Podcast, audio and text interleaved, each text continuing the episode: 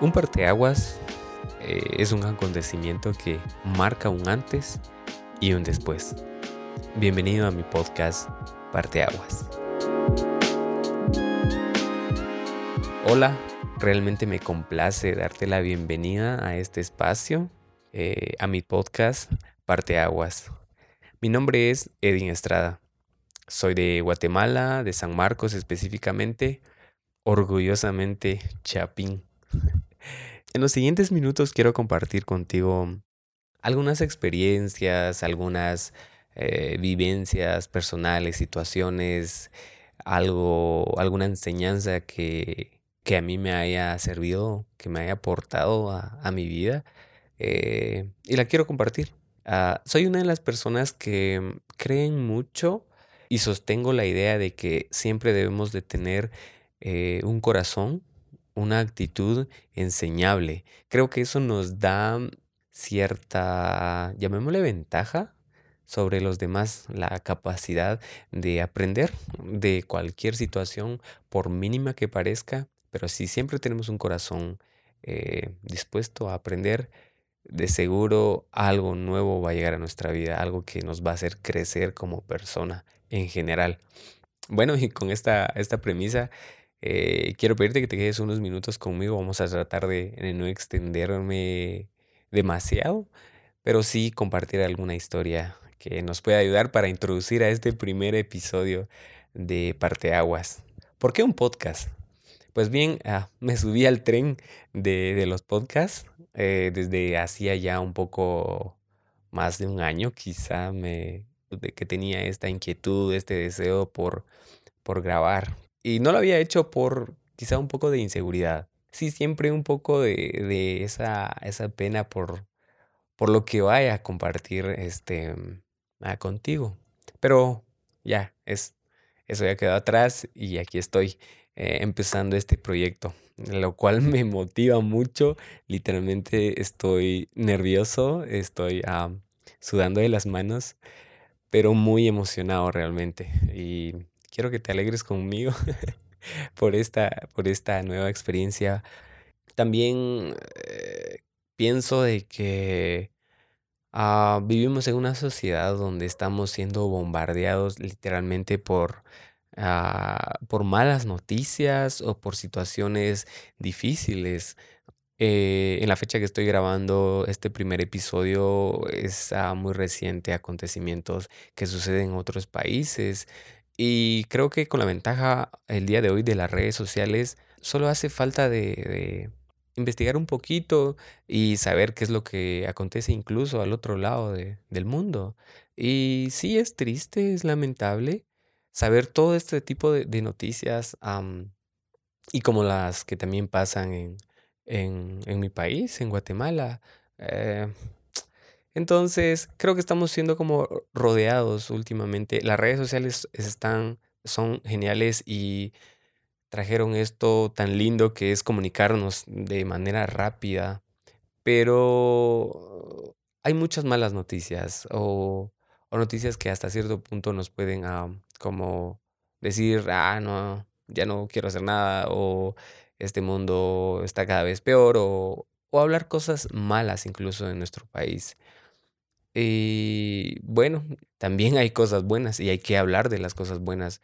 Hay buenas noticias, hay esperanza, hay razón por la cual seguir luchando, por razón por la cual eh, seguir eh, peleando por tus sueños, haciendo de este país, el, eh, ese contexto, el lugar donde tú estés, haciéndolo algo mejor. Tú eres la razón por la cual el lugar donde te encuentras puede ser mejor llevando buenas noticias. Y eso es realmente lo que mi intención, llevar un mensaje, un mensaje de esperanza, un mensaje de, de, amor, ¿verdad? El cual lo encontramos al final en la persona de Cristo. Bueno, sin más, el primer eh, tema de este episodio, pues eh, decidí llamarlo justo como el nombre del podcast, Parteaguas. Y mm, Ahora verás por qué.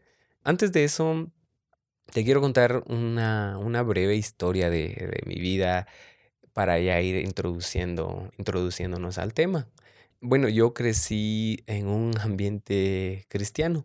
Tengo recuerdos de niño, mis primeros recuerdos relacionados con una iglesia son de mm, mi papá llevándonos a, la iglesia eh, de niños.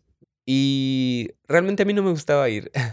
Creo que no sé si los demás niños son así eh, el día de hoy, pero a mí no me gustaba. Yo recuerdo que yo hacía berrinche y mm, le hice pasar a mis papás momentos incómodos, creo yo, porque mm, cuando estábamos llegando a la iglesia donde ellos este, asisten, tengo un recuerdo muy presente y es donde estamos a la puerta de la iglesia y ahí estaba el encargado o el pastor de niños y esta persona, recuerdo que esperaba a todos los niños con la intención de llevarlos con una sonrisa y los invitaba y los niños iban muy felices y yo no.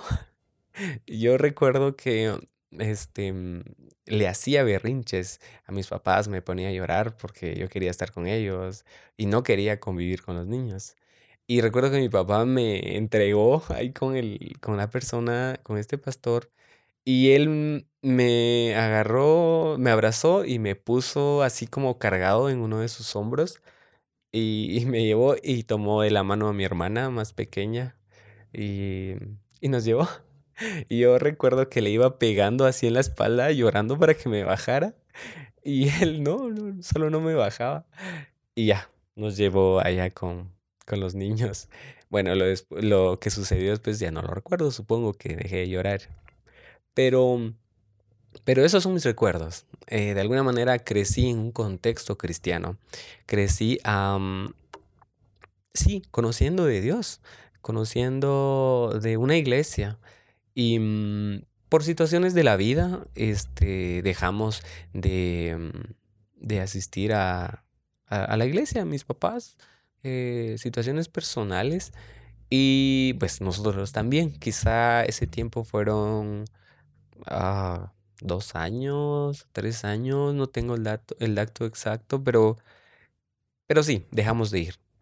Y este, en ese tiempito eh, yo ya empezaba a crecer un poco más, ya como a ser un poco más, ah, no sé si es obediente, pero como estaba entrando a la adolescencia, empezaba mi, mi adolescencia, quizá a 10, 11 años. Y, mm, y bueno, ya sabemos los que tenemos hermanos menores, sabemos que esa edad empieza a ser eh, de muchas preguntas y demás. Entonces, Ah, el ciclo escolar en, en Guatemala, si es que me escuchas en otro lugar, termina en octubre, finales de octubre, y entonces en noviembre algunas iglesias hacen algo que se llama escuela bíblica o escueli- escuelita bíblica. Ah, y durante una semana, este, pues pueden ir todos los niños que quieran, este, a, Sí, a esta escuelita bíblica. Entonces, supongo que mi papá supo de eso y me inscribió y me mandó a esa escuelita. Y este, para este entonces aún no, no íbamos a la iglesia. ento- por ese tiempo que te comentaba que dejamos de ir. Y ahí conocí a un par de amigos que, este, un par de niños. Y nos hicimos amigos rápidamente, convivimos. Recuerdo que al final, al finalizar la, esta escuelita, ellos eh, me invitaron a la iglesia a la que asistían. El día domingo pasaron por mí, mi papá me dio permiso y fui. Y eso fue quizá durante el final de ese año. Este, ellos me pasaban a traer y, y yo iba a la iglesia. Mi papá, repito, nunca se opuso. Y luego, conforme yo seguía asistiendo, seguí conociendo más niños, este, más ah, amigos, me fui haciendo de, de- más amigos. Y sí, así fue como, digamos, nuevamente empecé a ir a la iglesia eh, solo. Entonces, y ahí empezó nuevamente mi, eh, mi relación, digamos, con una iglesia o mi relación con Dios. Y es la iglesia a la que actualmente pues asisto. eh, Con el paso del tiempo se convirtió en mi casa espiritual. Ahí sí recuerdo haber dicho sí, quiero eh, recibir a Jesús en mi corazón. Este, mm, y se convirtió en mi casa espiritual. Y mm, bueno, seguí, seguí creciendo. En la secundaria estudié este, en un colegio que también tenía la iglesia. Y ahí conocí a más amigos, me hice de más amigos que hablábamos de alguna manera el mismo lenguaje, las mismas bromas, eh, como de iglesia, como que siempre en un contexto cristiano. Pero ese fue mi entorno. Eh, con el pasar del tiempo, pues seguí creciendo, estudiando adolescencia, juventud y todo. Entonces, al punto que quiero llegar es de que siempre tuve una imagen de Dios, pero el punto es este, siempre crecí en un ambiente cristiano. Ah, y para el día de hoy, este, en, este, digamos, último año, he experimentado situaciones este, que, mm, que me han llevado, creo yo, a conocer a Dios de, de manera diferente, a hacerse real, personal em, a mi vida. Este, y quiero leerte eh, con esto un, pasaje que está en Hechos 22, eh, a partir del el versículo número 1. Dice, hermanos, hermanos y padres, escuchen lo que les digo en mi defensa. Al oír que les hablaba en hebreo, guardaron aún más silencio. Pablo continuó, yo soy judío, nací en Tarso de Cilicia, pero me crié aquí en Jerusalén y estudié bajo la dirección de Gamaliel, muy de acuerdo con la ley de nuestros antepasados. Siempre he procurado servir a Dios con todo mi corazón, tal como todos ustedes lo hacen hoy en día. Antes perseguí a muerte a quienes seguían este nuevo camino y los arresté y metí en la cárcel, ya fueran hombres o mujeres. El jefe de los sacerdotes y todos los ancianos son testigos de esto. Ellos me dieron cartas para ustedes, hermanos judíos, en Damasco, y fui allá en busca de creyentes para traerlos aquí a Jerusalén y castigarlos. Pero mientras yo iba de camino y estando ya cerca de Damasco, a eso del mediodía, una fuerte luz del cielo brilló de repente a mi alrededor y caí al suelo. Y oí una voz que me decía, Saulo, Saulo, ¿por qué me persigues? Eh, pregunté, ¿quién eres, Señor? Y la voz me contestó, soy yo Jesús de Nazaret, el mismo a quien tú estás persiguiendo. Y bueno, esta es la historia. Y, ah, no sé, cuando muchos creo que eh, ya han escuchado este versículo, yo mismo ya lo había leído varias veces, me habían contado de él, Ah, pero no hay cosa más, este, sorprendente o no hay cosa tan genial cuando esto se hace vivo, se hace real en uno, es realmente increíble. ¿Por qué? Ah, porque acá, eh, como escucharon la historia, Pablo estaba defendiéndose, digámoslo, estaba exponiendo algo, este, mm, cuando lo estaban acusando. Y él les cuenta su historia y les dice, hey, tranquilos, yo soy de ustedes, yo soy del mismo pueblo, este, nací entre ustedes, llevo la misma sangre que ustedes, yo soy judío, eh, sé lo mismo que ustedes saben, he crecido con las mismas leyes, las leyes de nuestros antepasados. En otras palabras, es como, yo conozco todo esto y hasta incluso les, les hablaba en hebreo, la misma lengua de ellos, de los judíos. Entonces... Y luego les dice, pero yo perseguía a, estos que hablan de Cristo. Yo los perseguía y los castigaba y los metía a la cárcel.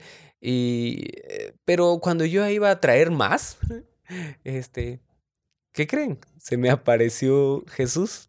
Y eso es, wow, eso es buenísimo. Y este fue el parteaguas de la vida de, Paul, de Pablo. Este se le cambió el nombre de Saulo a Pablo.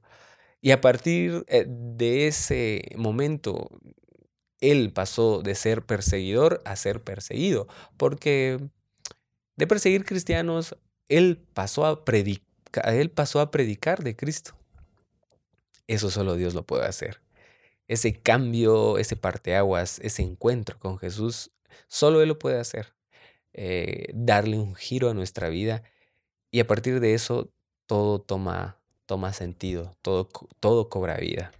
Ah, y con este versículo me identifico tanto con la vida de, Pablo, porque fue literalmente algo que me sucedió en, estos, ah, en este último tiempo.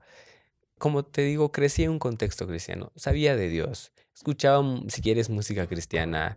Ah, en su momento también compartí de Dios este, en grupos de jóvenes y, y situaciones así, pero ciertas experiencias que me tocaron vivir me hicieron abrir los ojos y me di cuenta de que realmente no había tenido un encuentro genuino con Cristo. Había estado viviendo quizá hasta cierto punto una doble vida, con todos los errores y las fallas que cometemos, que yo cometo. Le cedía la puerta al pecado, a la maldad, en, en situaciones tan pequeñas que yo creía que eran insignificantes, pero eran mi mentalidad no era la mentalidad de, Dios, la mentalidad de Cristo en mí. Y, mm, le estaba fallando. Eh, hice cosas malas, realmente de las cuales me arrepiento mucho, este, pero que de alguna manera me empujaron hasta este punto. Me empujaron a decir, ok, yo estaba viviendo una doble vida. Eh, esto lo escuché, creo, en alguna vez en alguna predicación y decía que muchas veces seguimos o creemos en Dios, en un Dios en el que nos han contado nuestros papás, nuestros ah, pastores o líderes, y no estoy diciendo que eso está mal, eh, claro que no, pero todos necesitamos un encuentro personal, un encuentro real, eh, eso que, que lleva nuestra vida de un punto a otro, que viene a ser un quiebre, un, literalmente un parteaguas en nuestra vida. Y te quiero leer otro pequeño versículo de la Biblia que está en Job 42.5 y dice, hasta ahora solo de oídas te conocía, pero ahora te veo con mis propios ojos. ¡Wow! Y ya con esto podemos terminar eh, este podcast. Pero déjame decir algo más. Creo que no importa este, el contexto en el cual hayas crecido. O no importa si conoces de Dios o si solo te lo han contado. O no importa incluso si estás en una iglesia bien involucrado. No importa el contexto. Eh, pero debe haber un momento en nuestra, nuestra vida donde debemos uh, preguntarnos, ¿he tenido ese encuentro con Dios? Porque alguien que se ha encontrado con Cristo, su vida cambia para siempre. Deja de hacer lo malo, las cosas no porque se lo dicen que está mal, no porque lo, sabe que lo van a castigar, no porque lo dice un pastor o un líder, no, deja de, pecar, de, de hacer lo que no le conviene por convicción, porque ha conocido a Jesús cara a cara, ha tenido ese encuentro. Ah, pero para no extendernos de más, el punto es este. Te animo a que en un momento analices tu vida y mm, te veas en dónde estás y te preguntes, ¿he tenido ese encuentro con Cristo? Eso que me ha hecho una persona diferente, o sigo haciendo lo de antes y tengo una doble vida. Y cuando estoy con gente cristiana me comporto así, pero cuando estoy con gente que no conoce de Dios me comporto así. Debemos analizar nuestra vida. Y si no hemos tenido ese encuentro con, con Cristo, pidámoslo y de seguro Él nos va a visitar. Él quiere ser el parteaguas de nuestra vida. Y nada, gracias por haber llegado hasta aquí.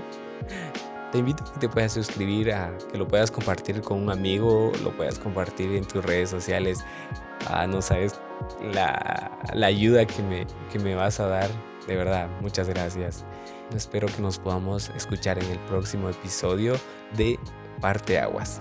Hasta la próxima. Bye bye.